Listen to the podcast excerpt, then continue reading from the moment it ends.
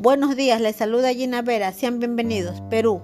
La marcha de agosto realizada en Lima contra el gobierno de Pedro Castillo congregó a miles de peruanos que marcharon en protesta a todos los aciertos y desaciertos que ha realizado hasta el momento el presidente peruano. Insisten en pedir la vacancia presidencial. Aún no aceptan la controversia generada por su gabinete de ministros. La protesta que asegura defender la democracia cada vez es más nutrida hablan que la salvación de Perú es la vacancia y que el Congreso por moral tiene la obligación de vacar a Pedro Castillo. Un presidente que tiene pocos días en el poder, pero el hecho que varios miembros de su gabinete tienen investigación abierta por corrupción y terrorismo hace que muchos peruanos digan que él no los representa.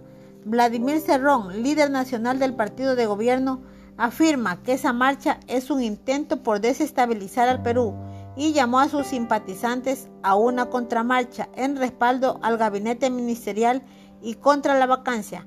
Esta contramarcha será en la Plaza San Martín y la llaman respaldo a un gabinete de todas las sangres.